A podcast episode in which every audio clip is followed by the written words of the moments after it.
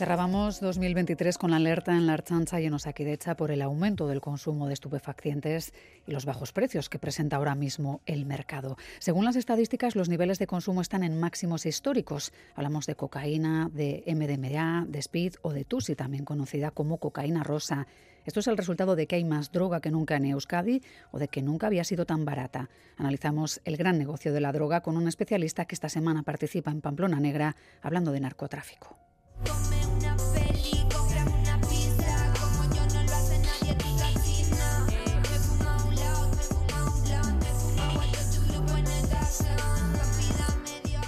Alejandro Martínez, jefe de sección especialista en drogas sintéticas y precursores del UDICO. ¿Qué tal? ¿Cómo estás, Alejandro? Buenas noches. Muy, buenas noches. Narcotráfico y el gran negocio de la droga es el nombre de la conferencia que vas a ofrecer en el marco de Pamplona Negra. ¿Es eh, la cocaína la sustancia que más se consume a día de hoy? Diríamos que sí, es la más, la más demandada y la más comercializada en estos momentos. Ya lleva años así. Hmm. Cocaína que sigue llegando de Colombia, aunque no es el único país especializado en el cultivo de coca de Sudamérica. Está también Ecuador, está Bolivia, que también están en esa terna.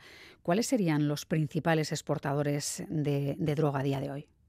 Bueno, los principales exportadores, como bien has dicho, los fabricantes, son los países que, has comentado. Y dentro de la exportación estaría Colombia y por la parte financiera México, mexicanos, carteles mexicanos que asociados a, con grupos criminales que colombianos son los que introducirían más cantidad de droga a nivel europeo, aquí en Europa. Acaban de, anunciar una operación récord en Quito, en Ecuador, donde se han decomisado 22 toneladas de, cocaína. Entiendo que todavía sorprende, ¿verdad? Porque da la sensación de que tenemos asociado a que el origen es Colombia siempre, aunque como bien dices, la mueven ciertos cárteles procedentes de diferentes países del entorno.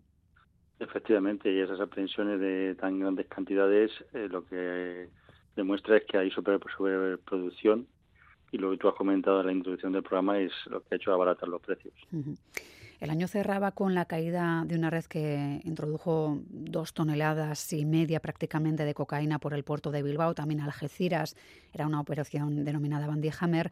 Esta es la vía más usada, tratar de colar la droga en los puertos a través de contenedores, porque claro, entiendo que hay cientos o miles cada día moviéndose, ¿no? Y es bueno, pues un riesgo que entre droga. Efectivamente, las principales vías de entrada de la cocaína en Europa, utilizando España como puerta de entrada, son principalmente los puertos y también pues las embarcaciones que, o bien valiéndose de una nave nodriza, saldrían lanchas rápidas a recogerla a alta mar o bien con veleros. Pero las principales vías es vía marítima, como te has dicho. Claro, es verdad que hace semanas se interceptaba un velero en Santander con unas dos toneladas de cocaína que, bueno, se supone que estaban valoradas en unos 70 millones de euros y nos preguntábamos cómo llegan veleros, si es de forma aleatoria.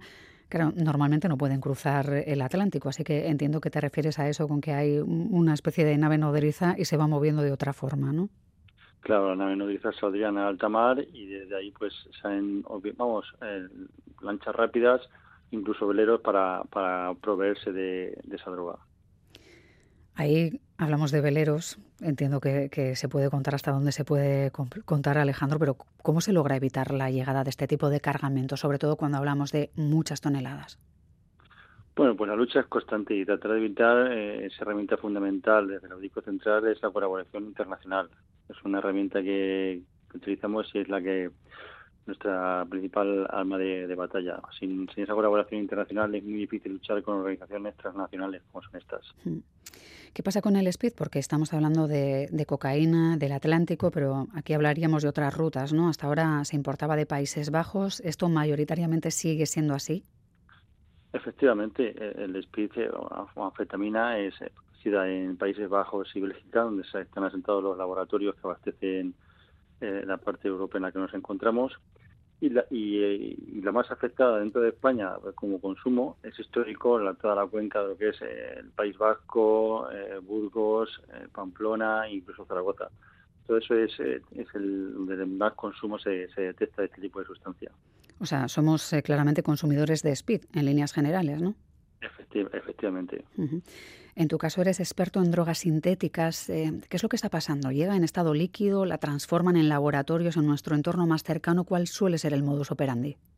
Sí, es, es curioso y lo, que apuntas, porque lo que hemos detectado es para intentar pasar desapercibida la sustancia, porque, hombre, yo creo que todo el mundo conoce un kilo de coca, todo el mundo lo ha visto en series, en películas, un faro de hachís simplemente con el olor, pues ya sabe lo que es, pero a lo mejor el especie es un poco desconocido. Entonces, si tú ves un paquete al vacío de un kilo, un blanco como si fuera queso de Burgos, pues bueno, y está algo oculto en, en un coche, puedes intuir que eso es droga. No sabes qué tipo de droga es, pero es droga. Lo que están haciendo las organizaciones ahora es transportar esa droga en estado líquido, es decir, aceite de speed.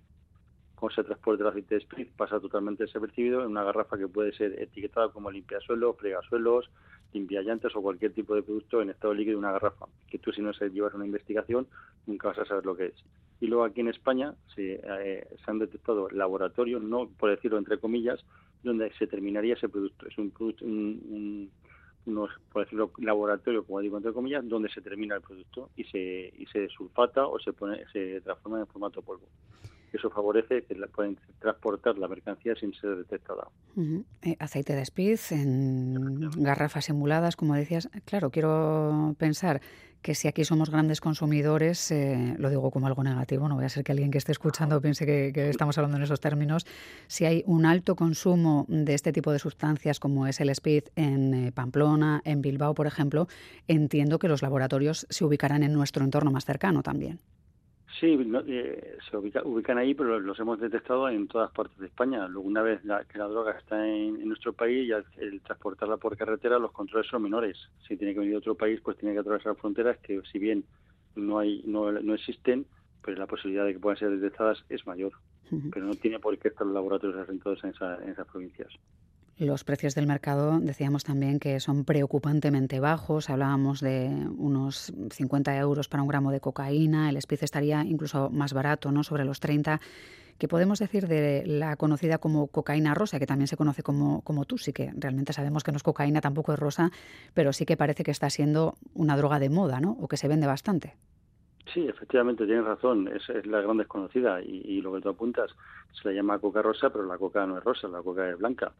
Y se, ha tomado esa denominación un poco como si fuera la, droga de la élite por el precio que, le han puesto, que puede variar pues de 100 euros el gramo o dependiendo de dónde es consumida.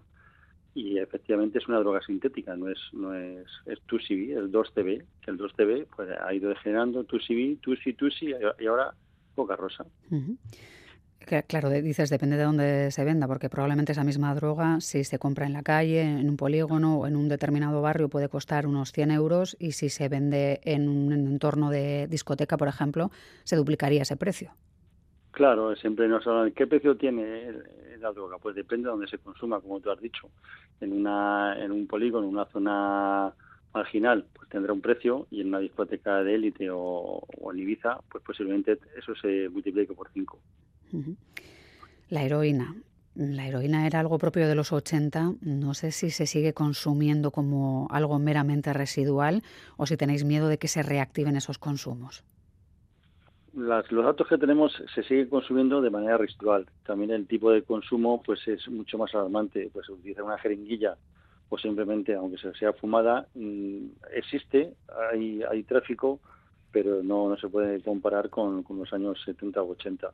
Y ahora lo que vendría un poco a lo que nos preocupa, lo que nos preocupa relacionado con eso es lo conocido como el fentanilo, que todo el mundo hable, todo quiere, todo el mundo quiere que aparezca y de momento no hay constancia de que el fentanilo como tal esté en el mercado. Hasta ahora, hasta ahora no hay constancia de eso. Hay un deriva, hay lo que se ha, lo que ha pasado es que hay comercio paralelo de medicamentos relacionados con el fentanilo. O sea, con los opioides, digamos, ¿no? Efectivamente, efectivamente, son utilizados pues enfermedades como paliativos con, potentes analgésicos y eso pues bueno pues hay un mercado paralelo pero no es el fentanilo no está en, no está en España entiendo que como depende también de que haya un mercado en las farmacias también que se receten este tipo de medicamentos, que entiendo que se habrá hecho una reflexión después de los estragos de los opioides en, Estados Unidos y que aquí yo creo que el mercado está más orientado a, drogas de ocio. Entiendo que no parece el momento adecuado para que prolifere, digamos, ¿no? Tienes toda la razón. Lo que nos vamos intuimos es una opinión, una opinión personal, es que no puede ser, creemos que no pueda suceder lo que Estados Unidos por la regulación a nivel sanitario que tiene España para la prescripción de ese tipo de, medicamentos, que son medicamentos. Entonces, pensamos que allí los controles sanitarios impiden que sea de esa manera.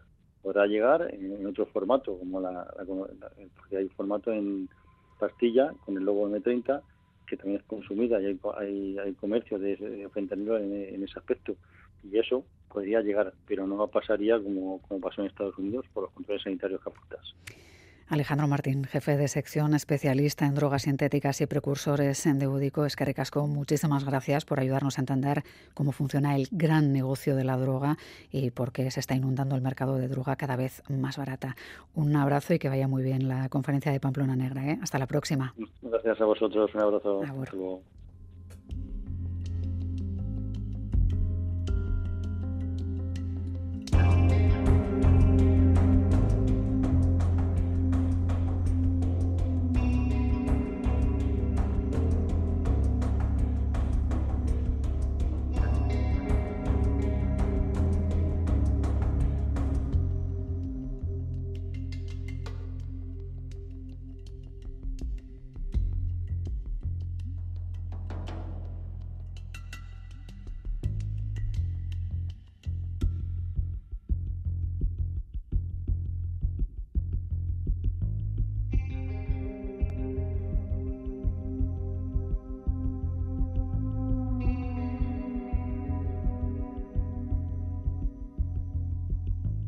Gambara de cerca, con Miriam Duque.